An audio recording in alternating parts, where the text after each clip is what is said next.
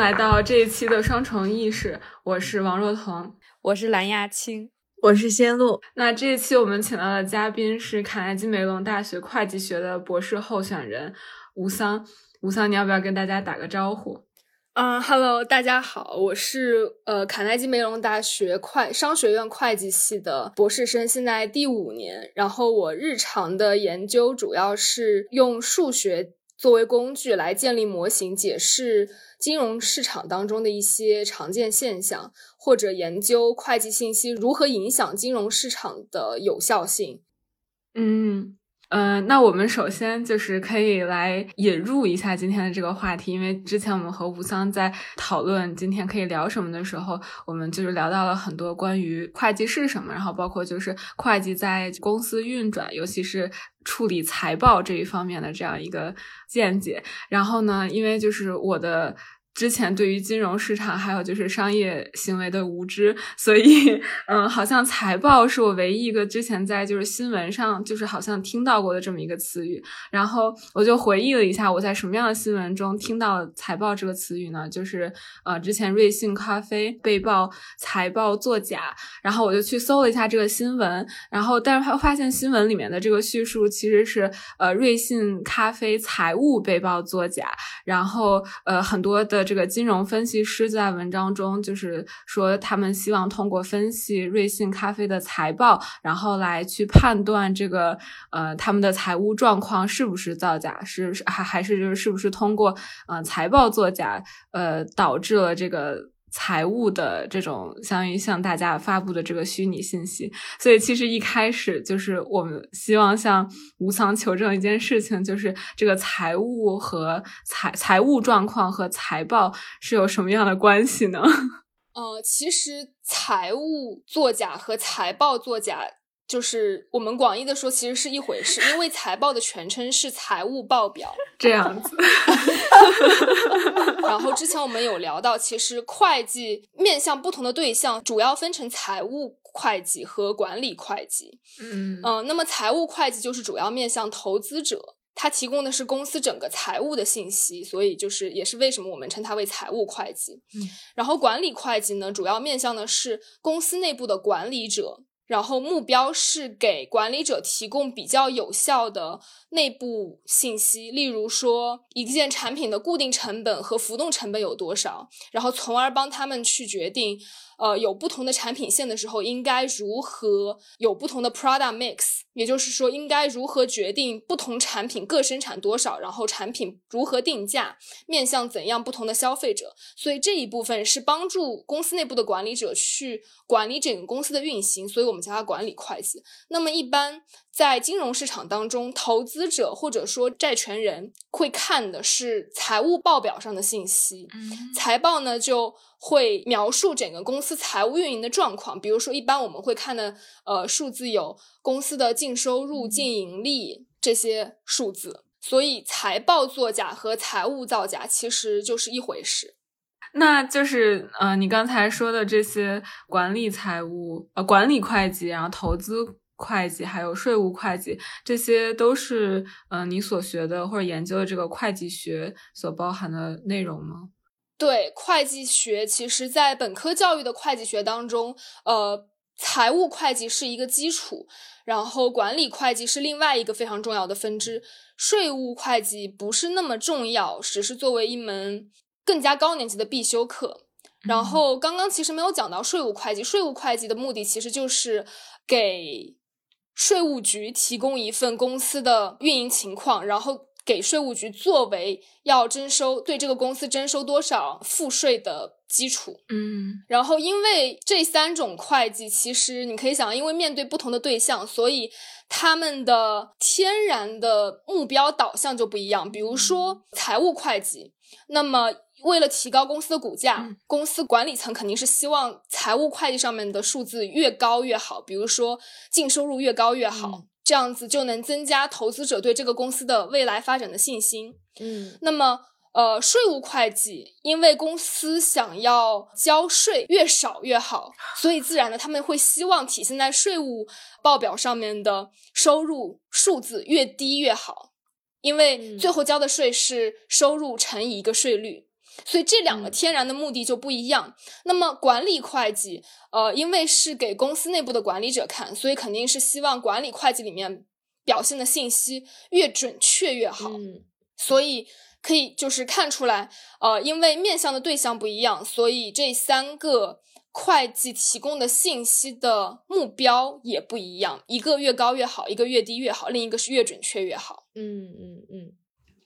哎，所以我有一个问题，如果说这三个不同的方向，它其实所服务的目的不同的话，等于说你真正会去操作的时候，就是你看的这个指标或者你采用的一些准则也会不一样，对吧？对，然后那可能像你说的，就我的浅薄理解是，会计学底下本身可能对于比如说财务的这个会计和这个报税的，或者是这个管理的，你们就会有不一样的怎么说，就是。呃，为了达到他这个目的而去制定的一套准则，嗯，所以我想问的就是说，在这个三个不同的这个方向里面，会计学作为一个学科，它是会去服务这三个目的，还是说它会有一些超出这个公司运行呃盈利，或者说达到这个管理的最高效和和这个利益的最大化之外的一些呃目的吗？就是学科的这个研究会。会超出这个公司的目的，还是说它是单纯的就是纯粹的为了呃公司的盈利，按照公司的这个目的去去进行研究的呢？嗯，我们可以用财务会计来举个例子，因为本科的主要教育都是围绕财务会计来，就是把本科的那些学生，呃，训练他们如何。呃，日后首先是作为公司内部的财务信息准备者，嗯教育他们如何可以准备出符合要求的、符合财务原则的财务信息的那些准备者。嗯然后另一方面也是可以让他们成为，如果说去四大的话，如何按照政策制定者的要求嗯来进行审计。嗯所以就这个角度上来说，我们刚刚讲到，呃，公司内部管理者其实希望财务报表上面的数字越高越好。但如果财务报表上面的数字过高，就是不真实的虚高的话，那肯定是有害投资者的。嗯所以政策制定者在这边的目的，其实主要是为了保护投资者，由此制定出了一系列呃，希望财务报表具有的一些特质或者说要素。嗯所以也是因为这个原因，就是从投资者的角度出发，政策制定者会要求财务报表具有一系列的呃性质，然后来限制某种程度上限制公司内部信息准备者对于财务信息的 manipulation，或者说限制他们虚报收入的这一系列行为。嗯嗯嗯，你可以具体讲讲吗？就是比如说，在美国这边，其实中国也差不多。然后我现在以美国举例，在美国这边，嗯、有分在他们的一个概念框架上，然后就会说，财务信息需要具备的基本特质有 relevance 和 faithful representation。也就是说，呃，relevance 是指财务信息必须要关于这一个公司本身，不能说我现在在报这个公司的财务信息，然后我反而去准备了一些关于另外一家公司的财务信息，所以这个就是说要有相关性，要 relevant，、嗯或者说也可以说，呃，你报的那些信息要有助于投资者来决定是不是要投资这家公司。嗯所以这个 relevant 也可以说是 decision relevant，它会影响呃投资者的投资决定。嗯然后另一个 faithful representation，其实在历史上，faithful representation 最早是叫它 reliability，也就是说你这个信息要可靠，要客观。嗯可靠或者客观的意思就是说，不能说管理者想要让他报的有多高，他就可以多多高。你必须是我看这一个信息是这个样子的，然后换一个人来看，来评估这一个信息，也必须是得出一一样或者说大致相同的结论。嗯嗯，比如说，呃，我今年进行了一项研发，然后我认为这个研发日后会为我公司带来一百万的价值，那么可能在公司内部管理层的呃眼中，他们会觉得这个不能不只能带来一百万的价值，它反而能带来一百五十万的价值。对吧？因为他们嗯心、就是天然的会有一个 bias，天然会去倾向于高估公司现在做的这一项研发日后为公司带来的价值。但是财务信息上面的 faithful representation 这一个特质就要求说，你报的任何信息，你最后报的这一个数字，关于这一项研发日后能为公司带来多少价值，必须是要客观的，是要独立于来评估的这一个人的出发点的，不只是要现在这一个公司内部的管理层认为他是有一百万，并且其他人也要觉得他是能有一百万的价值。然后这一个就是 Facebook representation 的意思。嗯。所以就是在此基础之上，然后美国的会计概念框架又提出了，就有了相关性和客观性这两个要素之后，然后还有其他一系列的要素可以提高会计信息的有效性或者说有用性，然后包括了 comparability 可比性，verifiability 可核性，timeliness 及时性和 understandability 明晰性。这四个特质，但这四个特质必须是要确保会计信息满足前两个基本特质的情况下，才能提高会计信息的有效性。所以，我的一个非常浅薄的理解是，就是如果说没有会计学这门学科。当然，肯定公司做这个财务报表这件事情，他还是会去做，因为他需要给他这个投资者看到一份数据，让他们决定是否要投资。但是如果没有会计学科的存在的话，可能公司的这个管理层他可能会做出一些让自己利益最大化，比如说爆出一些呃，就像你说 manipulation 操控或者是虚假的信息来夸大他们这个公司发展前景的这种嗯可观性，然后来赢取投资。但实际上这种操作可。可能对于整个市场，或者说对于公司的长期发展来说是有害的，嗯，因为它可能就是有一些不实的信息，那导致可能投资者把这笔钱投入进去之后，但其实这个公司能给出来的回报没有像他一开始做的有那么高，那可能这个投资者的钱就是相当于是。嗯，被欺骗了，或者是被浪费了。然后，那会计学的存在，可能就是说，为了减少这样的问题出现，而衍生了一系列啊，去研究怎么样在公司和嗯，比如说投资者，或者说嗯，像你刚刚说的，还有这种税务的这种收税人的这个关系之间达到一个平衡，就是可能增增强就是双方或者多方之间的嗯。利益最大化，对，可以这样子理解。对，这是其中一个原因，就是说，呃，我通过限制，我通过制定规则来限制，嗯，在什么样的情况下，呃，怎么样的一个交易能被认可，能被记录到财务信息当中去。所以说，这个是在某种程度上限制了公司管理层能有多大的自由，来在一定范围之内。想要，比如说，他们就是呃，如何记录一个交易的方式。比如说一个交易，他们可以有本身有十种方法来记录，那么会计标准就限制了，说这十种方法里面，你们有哪一些是可以用，你们可以采用的，有一些有哪一些你们是不可以采用的。所以这个反过来会限制说，呃，他们 manipulate 的这个程度能有多少？嗯，比如说本来如果对他们不加以任何限制的话，那本来一个可能能产生一百块钱价值的一个交易会被他们记到。反映在财报当中会反映成体现了两百块钱的一个价值，嗯，但是现在我们有了会计规则以后，就限制了这个程度，就是本来那个价值本身还是一百块钱，但是有了规则以后，我们可以限制说，我们把它能报的最高的那个范围从两百块钱减低到了一百二十块钱，嗯，那么这个就是限制了它对会计收入或者说会计信息的一个 manipulation 的程度。然后另一个方面，为什么我们要有这样一套规则呢？嗯，因为投资很多时候不是说我决定要不要投这家公司，而是说我在对比两个公司或者更多的公司，我决定我要如何分配我的这一笔钱到不同的公司上面去。所以我在这里其实是有一个选择的，嗯，就是我有一个 alternative。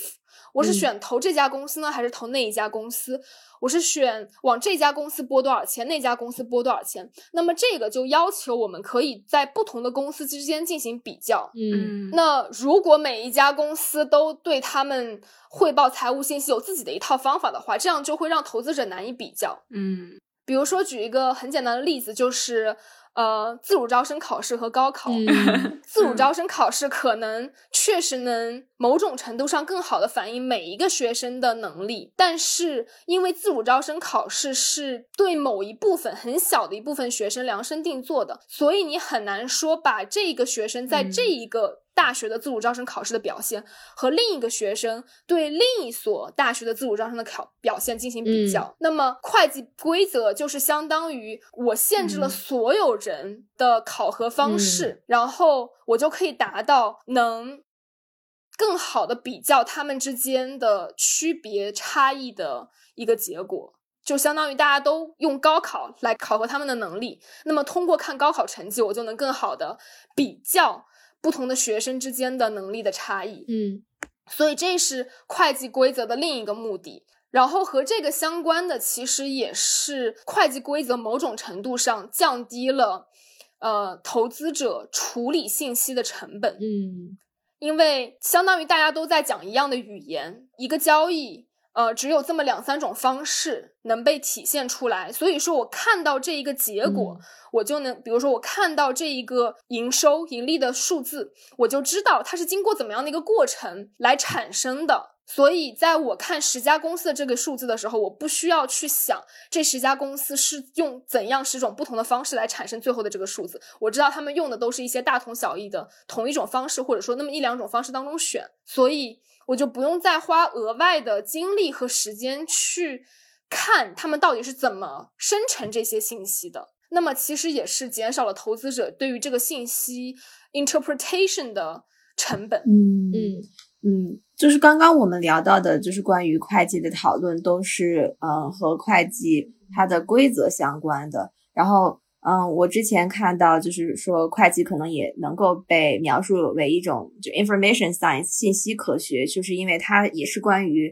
呃如何处理信息，然后如何去 represent 呈现这些信息，然后就像你刚刚说的以一种像。降低投资者处理信息成本的方式呈现出来。那如果是从这个角度看的话，会不会就是有一种会计学啊是非常应用，然后它就是好像是在公司里面存在，就是它存在的意义就是为这些公司为投资者而设计的。那如果是这样的话，我们为什么就是想要？嗯，在学术界也有会计学这个学科，就比如说你现在所在的这个博士项目呢，就之前我知道你跟我们分享了两篇关于讨论会计是不是一个 academic discipline 的文章，然后其中就有一个问题，就是就我们为什么要在大学里面学习会计这个学科？为什么我们不直接去上普华永道大学呢？对，其实我觉得这是一个很好的问题，因为在我刚入学现在的这个博士项目的时候，我们在某一门博士生的相当于是 introduction 就比较基础的一门学术讲座上就提到过这两篇文章，然后大家就进行讨论说会计到底是不是一个学科。其实这里面包含了现在会计研究和会计教学之间的一个断层，可能和其他很多学科不一样。呃，比如说物理或者数学这些学科，其实研究生或者说博士生进行的那些研究和本科里面学的东西，就是这个基本的框架是一样的，他们是在同一个框架下进行一样的研究。但对会计来说，目前不是这样子的，因为本科的会计学教育主要是目标是为了培养学生日后能独立的在会计规则的框架之下来准备会计信息。其实这里面没有任何关于类似于世界是怎样运行的这样子一个研究，只是说我现在有这样子一套规则，我教你怎么样去应用这一套规则，然后来准备那些会计信息。其实是没有任何方法论上面的东西，因为本身我们现在用的就是复式记账法，它只是会计信息的一种准备方法而已，并不是唯一的方法。我们也有可以有，就是呃非复式记账法，然后你仍然能记，比如说通过记一个公司的现金出入，我也可以来作为一个会计提供会计信息。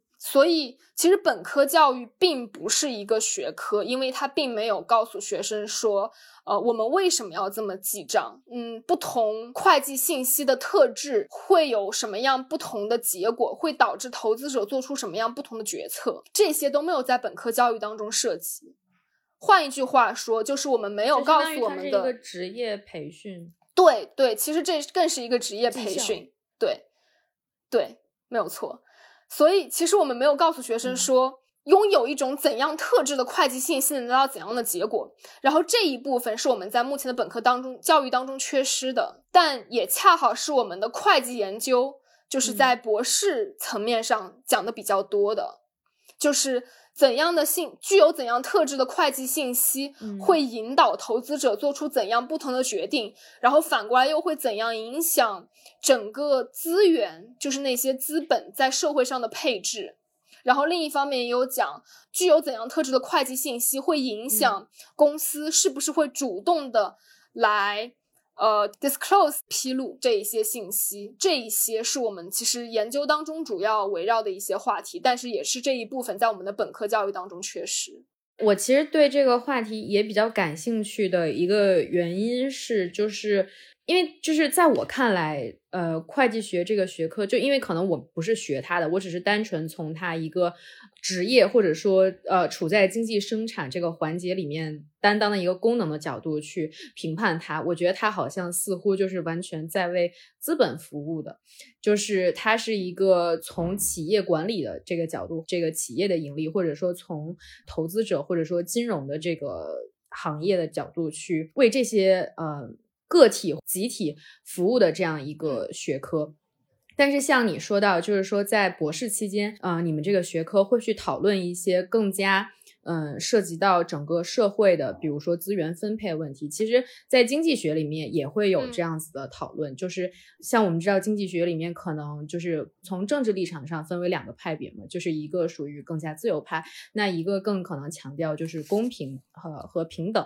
举一个例子，就是你谈到这个税收会计的这个，我忘了本身那个词怎么说，就是叫什么税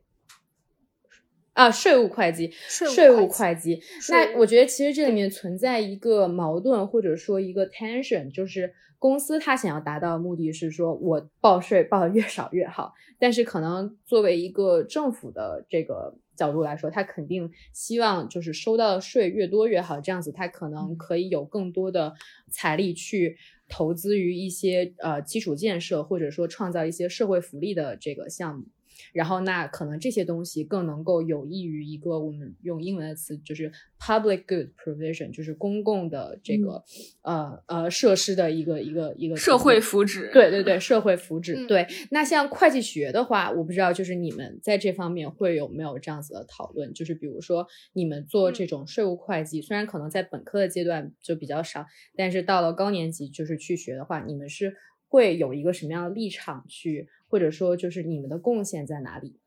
嗯，我觉得我可以先从刚刚讲的那个经济学的这个出发点来讲。其实，呃，经济学本身这个学科，就是可能大家在经济学、微观经济学的第一节课都会学到，经济学这个学科本身的目的是出发于资源都是有限的，那么经济学就是研究如何配置、有效的配置这些有限的资源。嗯，其实。会计学在这个角度上面可以被认为是经济学的一个下属分支。嗯，什么角度呢？也就是说，会计其实是因为信息不对称。就举个例子，我们刚刚讲过的财务会计，那么投资者肯定天生就是并没有具备那么多管理者内部管理者有的那些内部信息，所以这上面有一个资源不对，呃，信息不对称。那么会计学其实就是学习。或者说研究要怎么样来设计那些信息，就是研究怎么具有怎样特质的信息可以来辅助配置这些有限的资源的过程。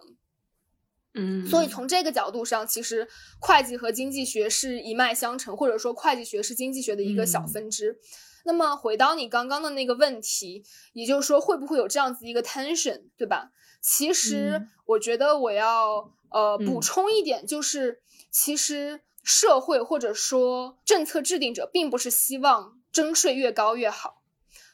就是我们在经济学里面其实有学到，呃，征税其实只是通过税收来调整或者说来改变公司一些本来可能没有考虑到自己的行为对整个社会影响，然后在这个情况下产生一些不是那么。呃，因为我们叫 first best，就不是那么社会最优，对整个社会来说最优的行为。对。然后，呃，其实政策制定者或者说国家管理者通过征税来调整公司的这些行为，然后让他们重新回到那个最优的呃程度上面，最优的情况下。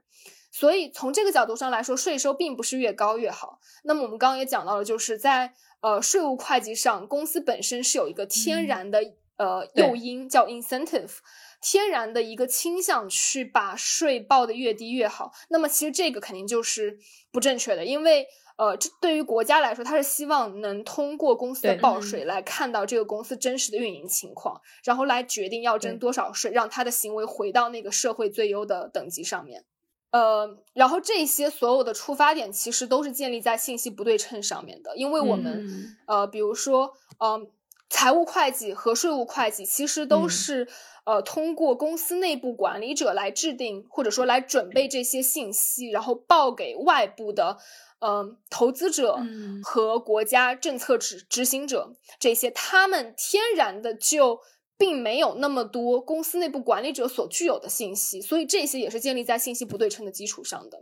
那么，呃，讲到管理会计，其实我嗯们刚刚并没有很区分，呃，管理会计在信息不对称这个层面上面的一些结果。其实，虽然说嗯我们说管理嗯会计是把那些嗯会计信息准备给公司内部管理者看的，但其实公司内部也可能会有信息不对称。因为举个最简单的例子，就是经常公司的股东嗯有股东，然后有一群董事会，但是并不是说董事会里面每一个人都是会进行公司的管理的。通嗯常我们只有一个 CEO，就是首席执行官，然后来做一些一系列跟公司有关的决定。嗯，但他并不一定是嗯代表了整个董事会说或者说所有股东的那些利益，因为他只是一个个体，他有他自己在乎的那些利益，但是嗯股东只在乎这个公司是不是能更好的运行。那么管理会计可能嗯在这一个层面上面也会有一些体现一些信息不对称。然后会计呢，其实不管是哪一个分支，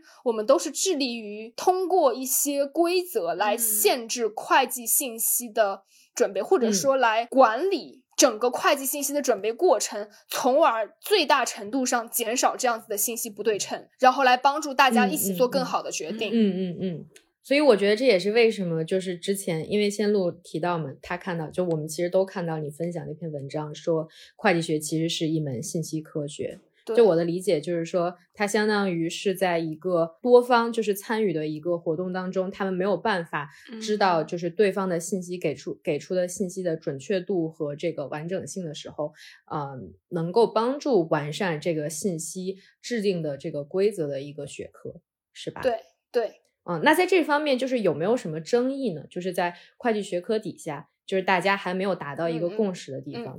其实是有的，因为其实我们想一个最理想的情况是怎么样的呢？最理想的情况就是我们把所有有的信息全部都一丝不漏的嗯给报出去，给报给那些比如说投资者啊、政策制定者啊、国家管理者啊这样子，这是最理想的情况。就是有怎么样的信息，我们就披露怎么样的信息。然后嗯在一个理想世界情况下面，这些信息都是完美的，也就是说这些信息没有任何嗯误差，他们就完美的概括了这个公司的情况。但这个其实不可能，嗯呃，一方面是我们刚讲到的，就是呃信息的准备者，比如说公司内部的管理者，他有他自己的一些 incentive，他有他自己的一些呃倾向，嗯他们会有一些就是偏差在里面。然后另一方面，其实是对于任何一个信息本身来说，呃，就是我们在讲就是信息科技学里面 information，它本身就是不可能完美的，因嗯为 information 是一个很大的东西，但是我要通过一些数学的方式来把它给衡量出来。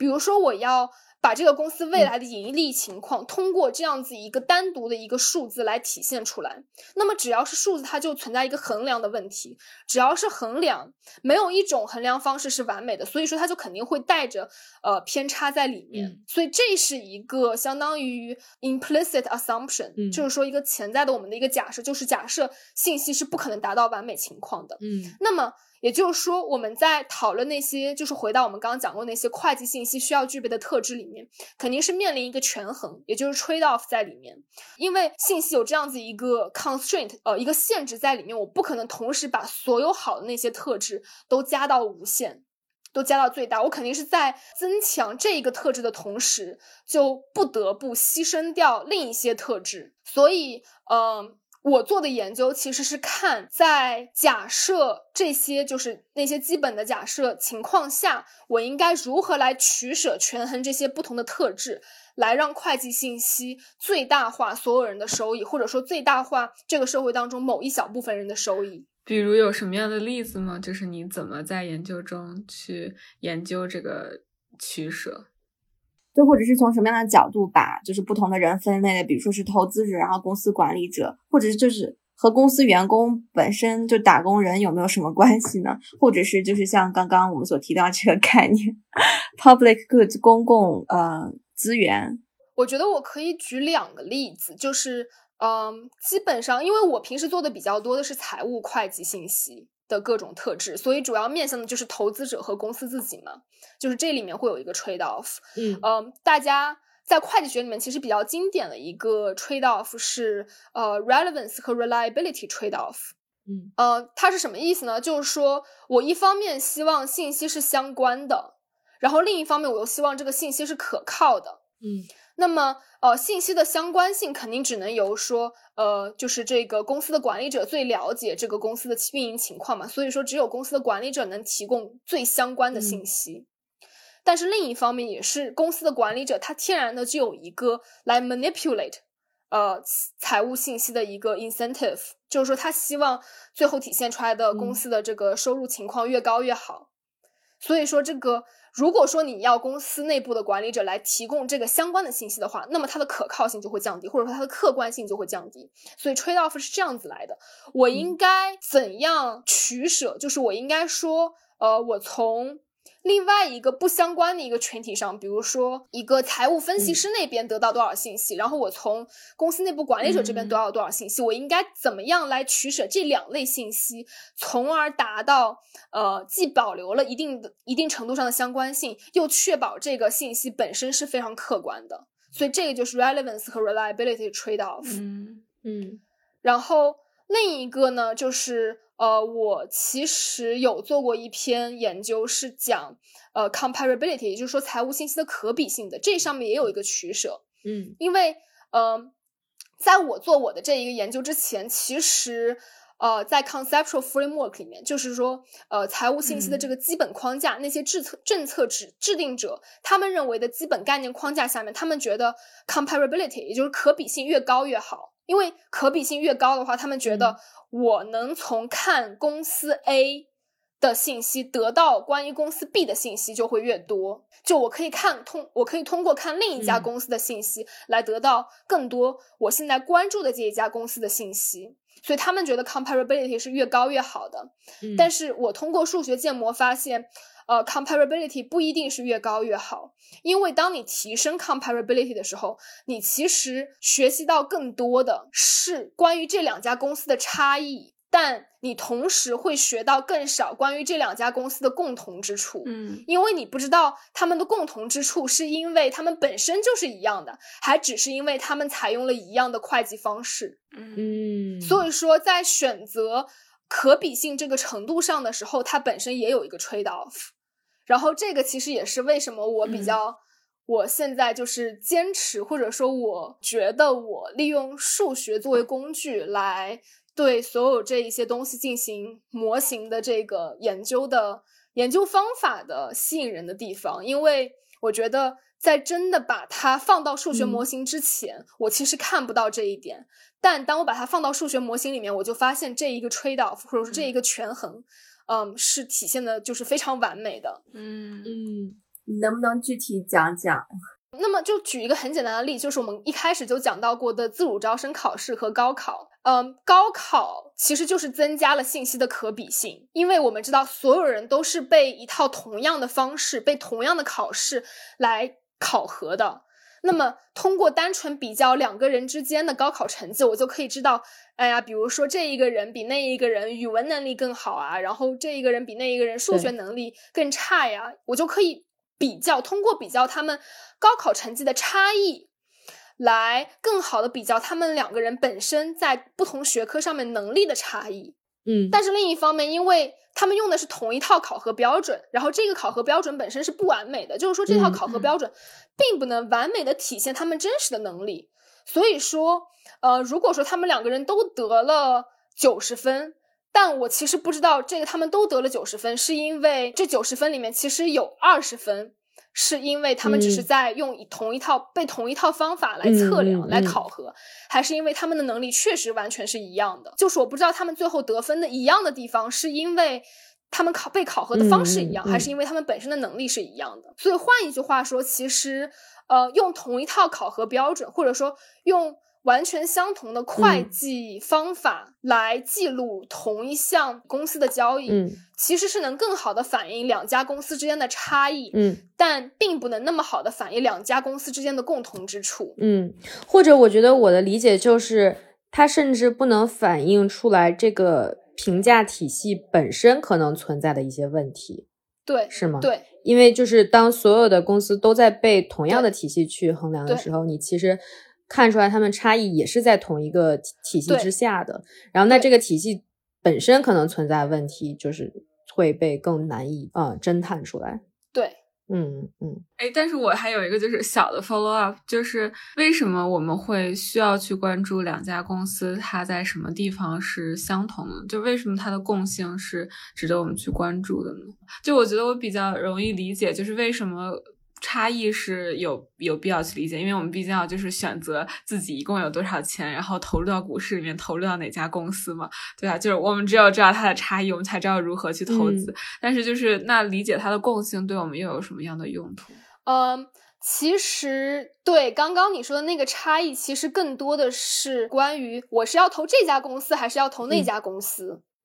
就如果说他们之间的差异是固定的，我就知道这一家公司肯定比那一家公司好，我知道他们好多少，但我不知道那家公司本身有多好。那么嗯如果说我知道这一家公司比那一家公司好，我钱又是固定的，那我可能就会都投这一家公司。但是其实另外一个我们关心的问题是，这一家公司本身有多好，嗯就是我要投多少钱到这一家公司里面。所以说，我不仅要知道这一家公司比那家公司好多少，我还要知道这一家公司本身有多好。嗯那么，如果说我们把这一家公司本身的价值分成两个方面来看待的话，我们其实可以把它拆分成这一家公司和另一家公司的共同之处，和嗯这一家公司和那一家公司不同之处。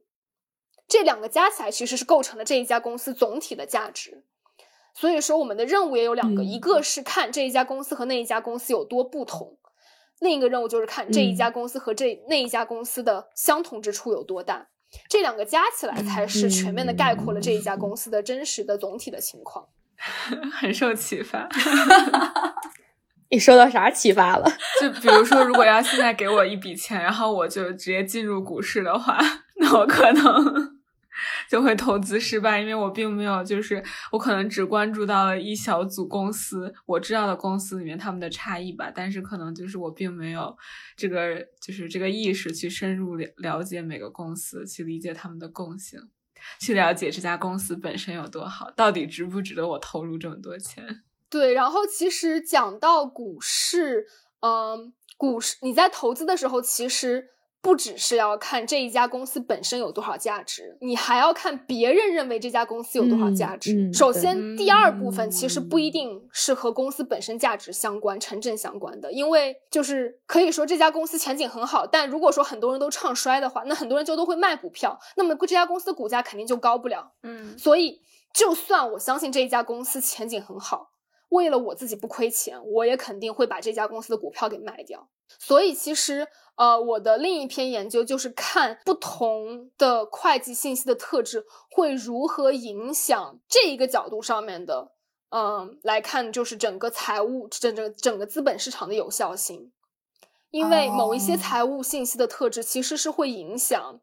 我对于别人拥有的信息的看法的。呃，其实这里面很关键的一个特质就是说，我嗯们之间的 consensus，我不知道这个中文应该怎么讲，就是共识或者说对我们之间的共，我们之间的共识，对我们的共识越大，那么我肯定是我通过我自己所拥有的信息，我就知道我用我的信息能对你所拥有的信息，或者说能对你相信这个公司之后价值会如何走，我的这个信心也越大。但如果我们之间的共共识越小的话，我就知道，嗯，在用我自己的信息推测你所拥有的信息的时候，这个其实不是那么完善。就我其实对你有所拥有的信息，我对于你之后对于这家公司的价值的这个认知，其实是不那么完美的。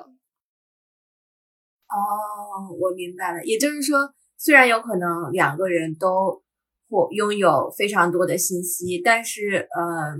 我看对方所拥有的这个信息，嗯，我去理解他到底 对这个公司持有多少信息，以及他所持有这些信息是否对我来说有用，主要要看我们两个是不是在同一个频道上，频道上，或者是说。就是我们的价值观是不是一样？如果不一样的话，可能他有再多信息，也就是没有办法帮助我。对，或者说你不知道他认为这一家公司之后怎么样，那你就很难去预测其他人是会买这个股票还是卖这个股票。嗯那当你不知道其他人是会买还是卖的时候，你就也很嗯难决定你是要买还是卖，嗯因为。股票价格取决于两个方面，一方面是这个公司本身的价值，它肯定是价值越公司本身价值越高，那么股票价格就越高。另一方面，其实取决于嗯其他的投资者认为这一家公司是值得买还是值得卖。嗯，如果说他们嗯都会把这个公司的股票给卖掉的话，那么肯定这个公司股票价格会越来越低，因为卖的人越来越多嘛。嗯但另一方面，如果他们都认为这一家公司值得买的话，那么肯定公司股票就股价就会越来越高。那么这个时候你也应该去买这个公司的股票。所以说，就嗯是、呃，在进行投资的时候，其实这两个都是同样重要的。明白了。那这是不嗯是一个 game theory 的话题？就是比较像博弈论呢？就比如说这个会计信息这些特质，就包括呃你刚刚说的这个 consensus，、嗯它是不是就是和这种游戏规则比较相关？呃，其实这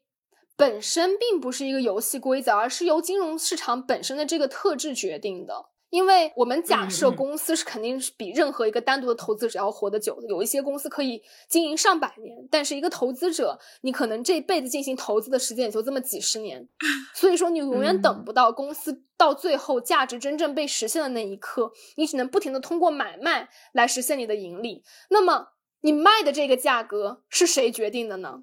就是由其他所有投资者共同的那些想法决定的。嗯他们如果觉得这个公司值得买的话，那公司股价肯定就会高；但如果大家都把那个公司股票给卖了的话，这个公司价格就肯定会低。其实这一个在经济学当中有一个很简单的例子，就是英文叫 beauty contest，我不知道中文应该怎么解释，就是是凯恩斯最早提出来的。嗯 beauty contest 的意思就是当年在二十世纪初的时候，其实某一家报纸办过一届比赛，就是说给你大概十几二十张人脸头像，就是女性的头像。然后他们办过一个比赛，说让你选出你觉得这里面最好看的是谁，就是你对他们进行一个排序。然后最后怎样的情况下可以赢得这个比赛呢？嗯就是说我把所有人的排序集合起来，就是它本身并没有个客观的衡量标准在里面，只有得票数最高的那一个，然后才被认为是最美的。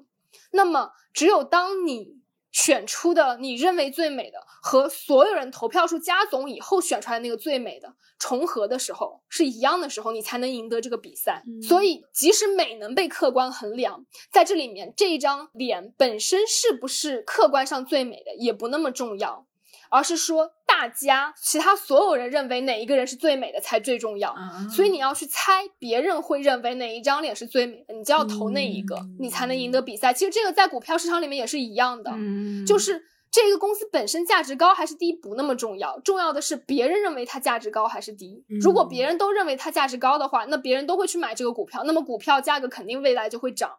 如果别人都认为这个价值低的话，即使它本身客观来讲价值是高的，但因为别人认为它价值是低的，所以别人都会卖那个股票，那么股票价格肯定就会跌。嗯所以说，其实股票市场和刚刚我们讲的这个 beauty contest 本质上是有一些相通之处的。嗯嗯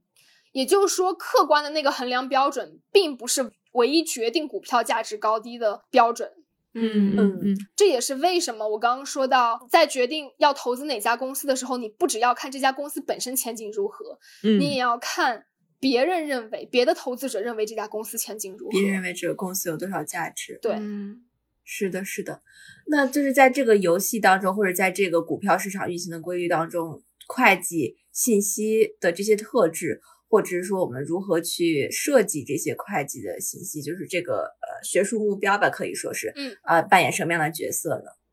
那其实我们刚刚讲到一个共识，也是会计信息的一个要素，或者说一个特征，我们可以通过模型来把它给在一个信息当中体现出来。就是我们叫信息结构。信息结构可以其实可以体体现共识这一个因素。然后在现实生活当中，其实我们也很好想一个例子，比如说，嗯，SEC 之前出现过一个叫 Plain English Project，就是说。任何财务信息或者说财务的披露，你这个语言都要让人家能懂。其实这个就是会影响大家最后的共识，因为如果这个信息本身很难懂的话，那么可能。我来看这个信息，我会把它理解成这个样子。然后你来看这个信息，它你会把它理解成另一个样子。那这个其实无形当中就会降低我们的共识。举个很简单的例子，就是如果说我现在看到这一家公司，他说他之后有可能经历一个事件，然后会让他的这个库存降低很多，比如说库存降低百分之五十。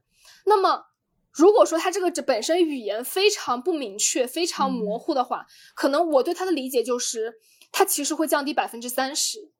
但是你对它的理解可能就是它其实是可能会降低百分之七十甚至更多。嗯，那么这个上面我们的共识其实就更小。那当我们的共识非常小的时候，其实我会怕，因为我不知道你到底会看跌还是看涨，那么我就不敢去买这个股票了。嗯，那么由此就会导致这个股票价格其实不能体现。我们所有人的信息，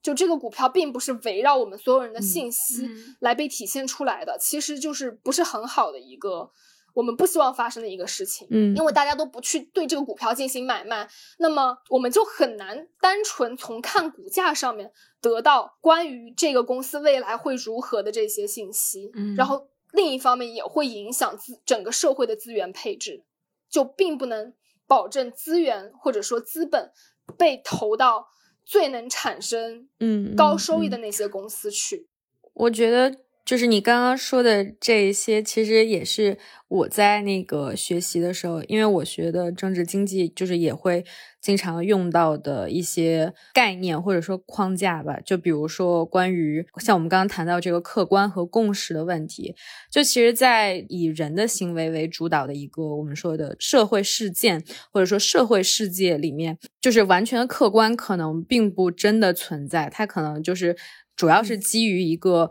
嗯，有多少人。可以在这件事件上面达到一个共识，就是对他用同样的一个评判的标准或者体系去去做出一个评价，或者说得出一个事情的结论。那可能最后这个结论或者说这个这个标准的广阔性和普适性，决定了这个客观到底是一个什么样子的东西。就我大概是这么就这么理解的。怎么了？这个升华太自然了，为你鼓掌！真的，就是刚才吴翔在说的时候，就一直在开始想一个例子，就是这个，嗯，偶像的造星运动，就是其实好像偶像本身的能力并不是很重要，或者就是他的人气和他的能力，或者他的吸金能力和他的本身的能力，并不是一个完全正比的关系。反而可能是，比如说他买了多少的热搜，然后他在就是他的公司在形象塑造上给他下了多大的功夫，然后这个宣传上面 有多么的就是精妙。对，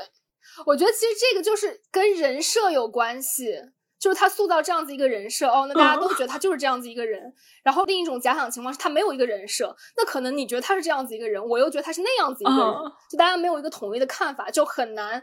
对，哇，绝了！对对对。就话语和叙事的这个占的比重，对于人的想法导向其实是很有影响的。但其实我刚刚想说的另外一个例子，就比如说之前看那个。呃，演员那个叫什么来着？演员请就位吧，就是他们当时不是会给演员评级嘛？就其实有一个，就是他不仅看的是演员本身演技或者说能力和口碑，他其实也看演员在市场上受欢迎的程度，然后把这个演员的在市场上受欢迎的程度当成一个评价演员是 A 还是 B 还是 S 级的这样的一个评判标准。就我觉得这也能够说明，就是他在市场上能有多流行，就是大家能有多欢迎他。他的出现，就其实也是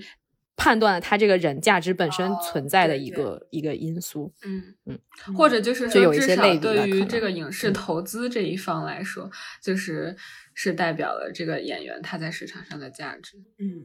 哎，那所以就是在节目的 最后，我们也想请问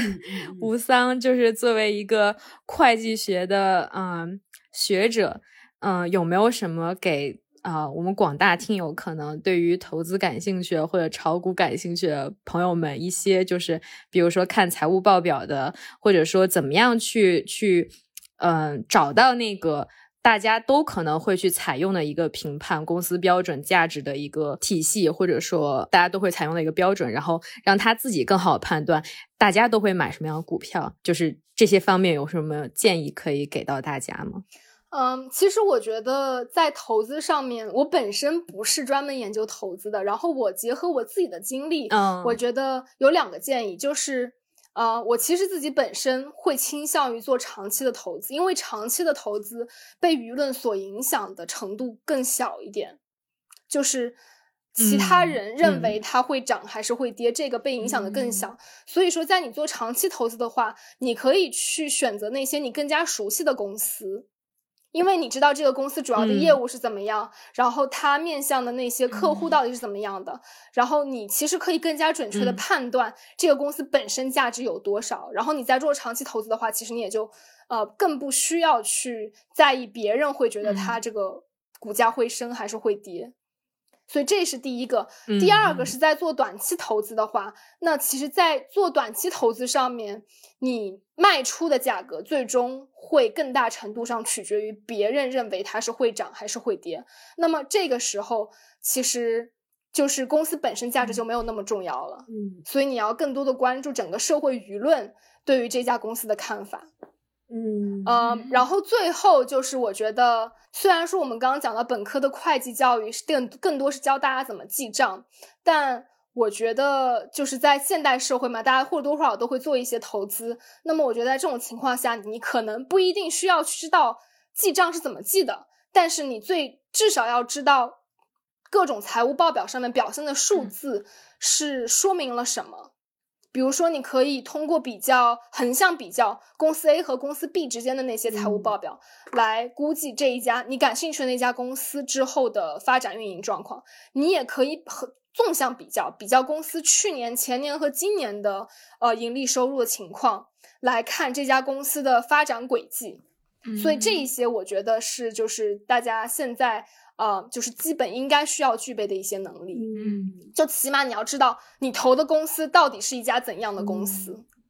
那从你的个人经历上面来讲，如果你选择买某一家公司的股票，你自己会去看这个公司往年的财务报表吗？或者是说把这个公司和它行业内其他公司做比较？呃，我都会，但是我一般会倾向于挑。其实，在美股市场上，我一般倾向于挑选两种公司，一种就是。呃，科技高新股，因为他们一般都是有自己独到的一项技术的，然后这个技术在长期内是很难被别人取代的。比如说比较经典的有 Flag，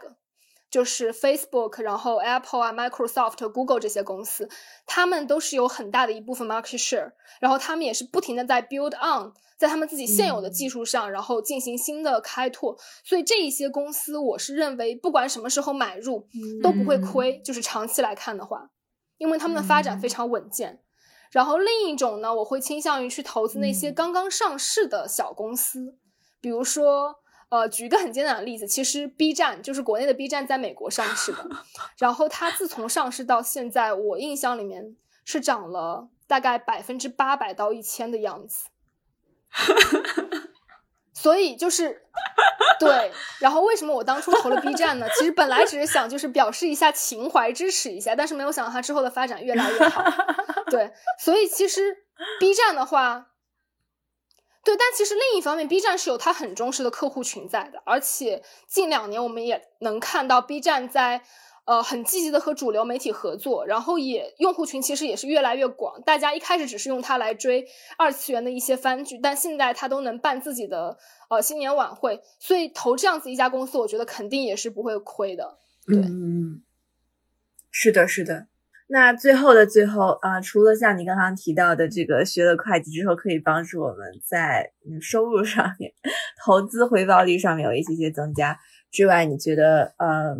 就是通过会计学科的学习，有没有影响你对于就很多事情的看法？比如说你自己生活当中的事情的看法，或者是说就是理解这个世界呀。总体来说，因为我们其实今天没有机会聊到啊，你为什么会对这个学科感兴趣嘛？然后我们也想就是借用你的经历，嗯，能够可能激发更多其他的人对于 会计的兴趣。嗯，我觉得就是简单一点来讲，其实我觉得本科会计的本科教育更多是提供一些嗯职业上面的训练。然后我能想到的非常切身的一个好处，就是通过学税务会计，你你自己会报税了。嗯，就是你知道怎么样给自己报 税。嗯，对，尤其是我本科是在香 港上，是的，在香港念的，所以就是对，在香港其实报税和在美国报税差不多一样复杂。然后我就自己会报税，但我觉得这个学科对我来说更多的影响还是发生在我来这边读博士项目以后。因为就是一开始有提到，我是通过数学建模的方式来研究，呃，会计各种会计信息的要素是怎样影响资本市场的运行的。那么，嗯，刚刚也提到，其实我们更多的时候不是在看这一件事情是单纯的好或者不好，我们更多的时候是在看。呃，基于现在我们有这样子一个 constraint，就是有这样子一个限制的情况下，比如说信息不对称啊，或者说信息是没办法被完美的描述出来、衡量出来的，我们应该怎样对不同的要素之间进行取舍？所以这个我觉得其实某种程度上，呃，是 shape 了，就是塑造了我思考世界的一种模式，就是我会说。在看待某一个事件的时候，我不只是会看它的某一方面，而是我会看它好的方面在哪里，它不好的方面在哪里。为什么？因为同时有好和不好的方面，才是让这个问题变得有趣的一个原因。完美。不知道大家听起来如何？反正就是我作为一个之前就是没有什么投资经历，然后对这个商业逻辑和资本市场了解非常少的这么一个人，其实今天。听吴桑讲完，我自己特别受启发，然后其实感觉自己对这个理财上面也有了很多新的见解，并且非常的 高深，让我觉得就是自己非常的飘。但是呢，我觉得就是也有必要提醒大家，就是虽然吴桑说的非常有道理，然后大家还是要注意，就是投资需谨慎，入市有风险，投资需谨慎，不要就是追涨什么的这些。确实，那我们。这期就到这里，下期再见，谢谢武桑，拜拜。